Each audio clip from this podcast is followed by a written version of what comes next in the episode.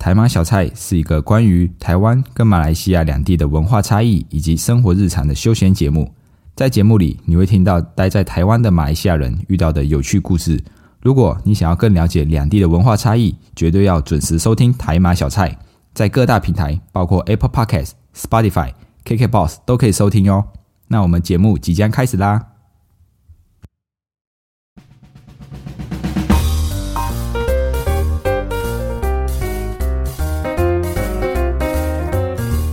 卡巴，欢迎回到台马小菜，我是 Dion，一位漂洋过海来到台湾的马来西亚人。我们会在台马小菜和你分享台马两地的新闻议题，透过闲聊，让你更加了解马来西亚以及台湾。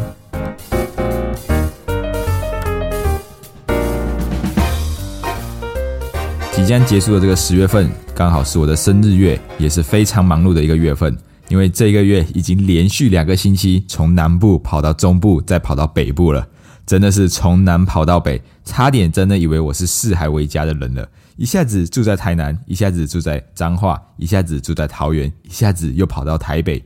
那上两个星期呢，到新竹是为了参加这个大马运动会啊，所以从高雄跑到台南，跑到彰化，然后最后回到新竹。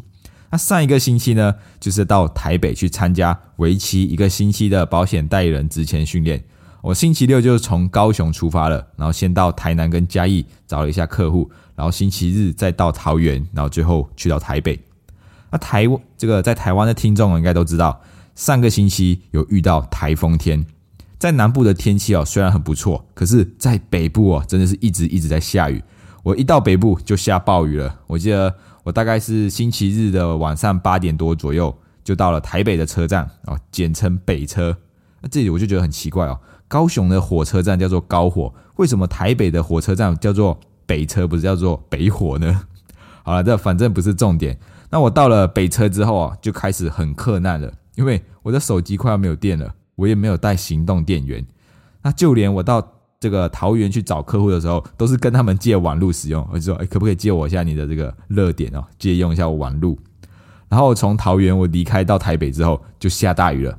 那我手机没有电哦，所以我到了北车之后，我只能看北车的地图去找我住的地方。那再加上哦，这个北车可以说是迷宫啊，在里面就很容易这个迷路。那我拖着这个行李箱，很艰难的找到了我住宿的地方，它就在这北车的隔壁。天成饭店的隔壁啊，一间青年旅宿叫做迷你，哇，真的很迷你。它就是它就是那一种背包背包客住的民宿一样。那我住的是十六个人一个空间的，然后就是一人一张床，然后上下铺，然后有有这个床旁边有窗帘可以拉起来，就是有自己的私人空间。然后外面就有一个放专门放行李的柜子，然后还有一个共用的浴室啊，就是这么简单。然后然后底下一楼就是接待中心，就是可以吃饭啊，或者是可以办公的地方。那唯一不习惯哦，就是这个迷你这个青年旅宿哦，就是它没有桌子可以放自己的东西，因为它就是一个一个人一张床而已，它没有桌子可以放自己的东西，所以我到了那边，我只能把重要东西放在外面的柜子锁起来，然后然后我的行李我也不知道放哪里，因为只有一个床位，所以我就把那些我全部的干净衣服就拿出来啊，摆在床上面，就是摆在床的旁边，然后就是这样子一个自己一个小小的空间而已。那这个这一幕就让我想到，我们很时常在电视剧里面看到很多那种香港的那一种很窄很窄的房间啊，就是蜗居那一种，就是小小的一间。因为香港的房子很贵，所以房这个每个人的房间都是小小的一间，那只能把所有的东西都摆在床上面啊，或者梳洗用品啊、衣服，就是放在一个小小的空间。那我当我当时候在台北住宿的地的状况，就是跟这个很像，就是我的衣服放在我床上面。然后我的床头放了什么牙膏、牙刷啊、口罩啊，或者是一些充电的三 C 产品啊。然后行李箱就放在床脚下面，所以就是一个很小很小的空间，然后很不方便，因为你只有一张床，然后你要办公或什么都要到楼下去。所以啊，就是在台北住了这种青年旅宿之后，就觉得啊，还是要有自己的空间比较好啦。不过，对于那些如果只是单纯背包客旅行，然后我觉得也是不错的选择，因为它很便宜，啊，它住一晚好像才五百块钱而已，然后就是有个床让你睡觉，然后有有一个浴室让你洗澡这样子。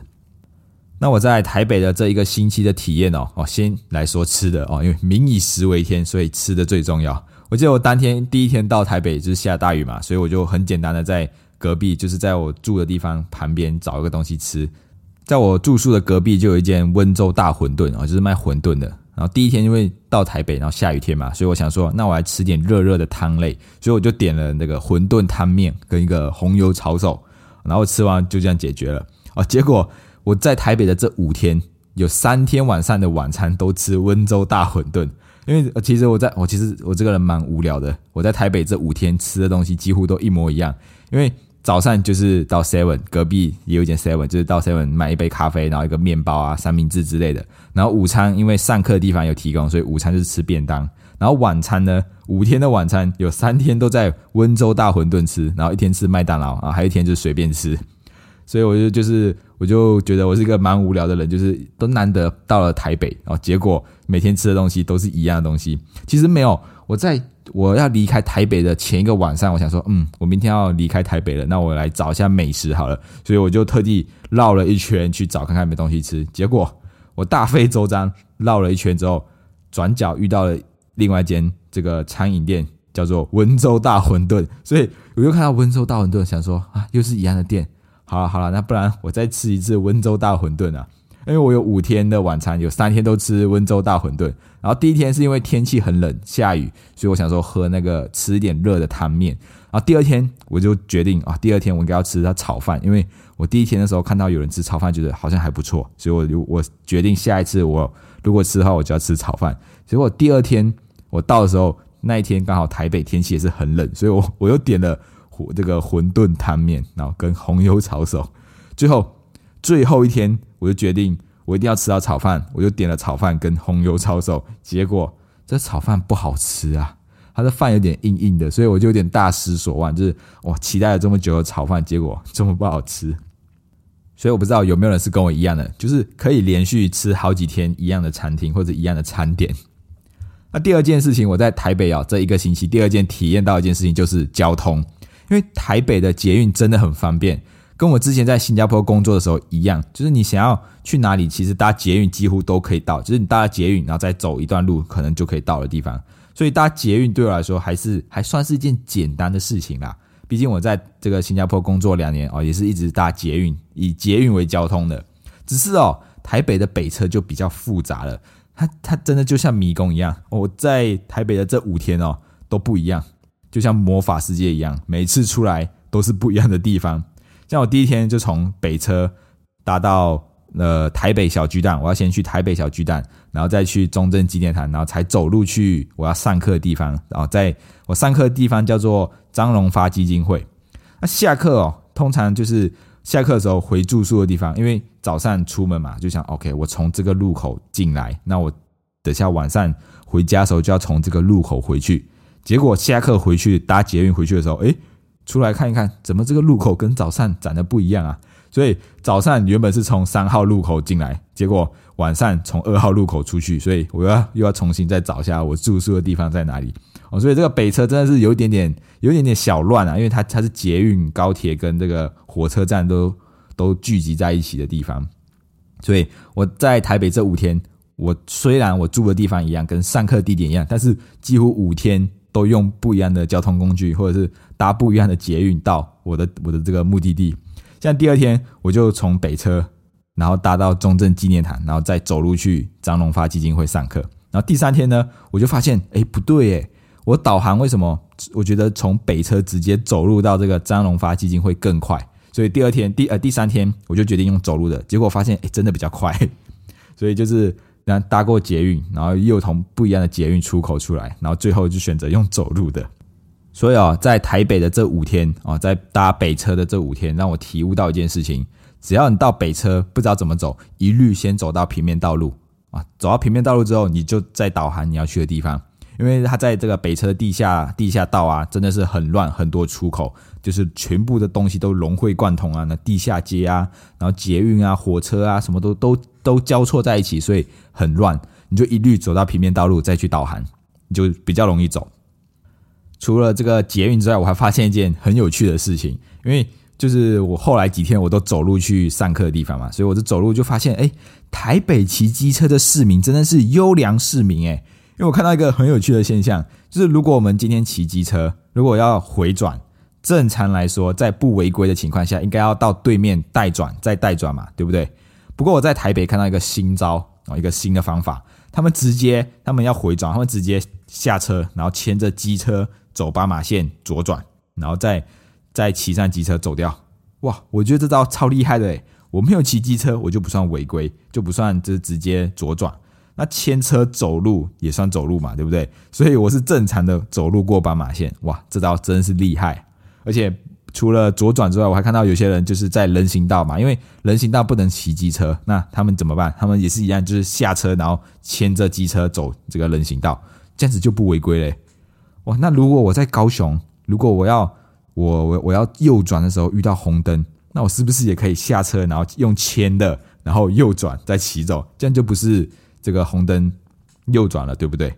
哎，这招真是聪明哎。因为我记得我以前在台湾有看到一个新闻，就是有一个喝醉酒的人，然后他也是牵车，然后他因为他移他的机车，他就牵出来，然后移到别的地方过马路，移到别的地方，然后就被警察抓。他说他酒驾，然后那个骑士就说没有啊，我喝醉酒，但我没有骑机车啊，我没有发动引擎啊，我只是牵过去而已。结果好像后来告上法庭，然后结果这个是这个喝醉酒的人赢了。他说法官就判，哎，他确实没有骑机车，他只是牵车过去而已。哦，所以说不定台北的这个市民优良市民就是从这里学到的。只要我没有骑机车，就不是违规。我走路，我牵着机车走路，就是算算在走路，不算是骑机车。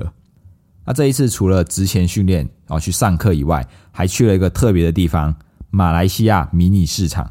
这是我上一次在新竹参加大马运动会的时候看到的一间马来西亚人开的 supermarket。我才知道，原来在台湾也有一些管道可以买到马来西亚的东西。哦，所以这一次我就去到台北的时候，我就特地去了这个马来西亚迷你市场。因为一般在台湾的马来西亚人，如果真的很想念马来西亚的东西，很想念马来西亚辣椒啊或者泡面，真的只能回到马来西亚的时候，然后带带就是放进行李，然后带过来台湾。所以在台湾很难买到这是到地马来西亚的东西。那这个马来西亚迷你市场，它就是一间小小间的店面，但是呢，里面卖的东西哦，都是马来西亚的东西，像什么哦达哦达啦。宝宝饼干啊，泡面啊，辣椒酱啊，零食，罗蒂加奈，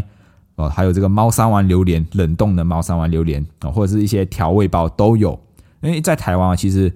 比较多看到的是那一种马来西亚风味的餐厅，就是卖马来西亚美食。但是为了迎合台湾人的口味，都稍微有点做调整哦，就不是很道地的马来西亚的东西。那这一间就是专门在卖马来西亚的商品。哦，它它不是餐，它也算是，它应该算复合式餐厅吧。就像马来西亚的 g o b i d a n 它有卖这个商品，卖杂货，然后也有卖熟食。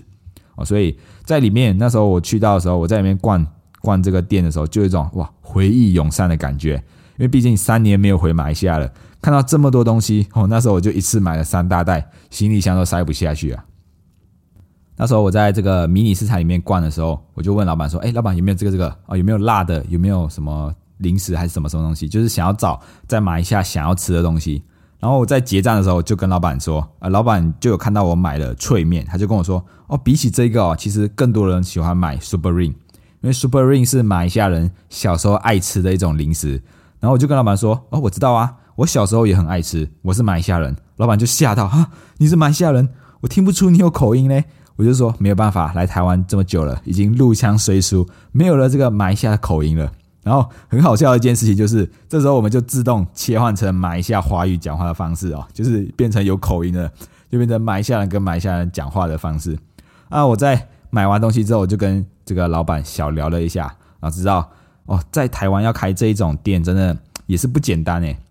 因为这一间店哦，就像我刚才说的，它就是卖马来西亚的东西，所以目标族群就是马来西亚人。那台湾人呢，可能就比较少数，所以要在台北，然后又开成开到这种店面，其实真的算是蛮蛮困难、蛮辛苦的啦。然后我差不多要走的时候，老板说：“哎，马来西亚人一定要 support 一下的吗？来，请你吃盖亚狗啊！”老板就请我吃一个盖亚狗，就是嗯盖亚脚嘛，哦，不知道是不是这样翻译，反正就是我们买一下怡宝的一个特产，因为他知道我是霹雳州人，所以他就请我吃那个特产。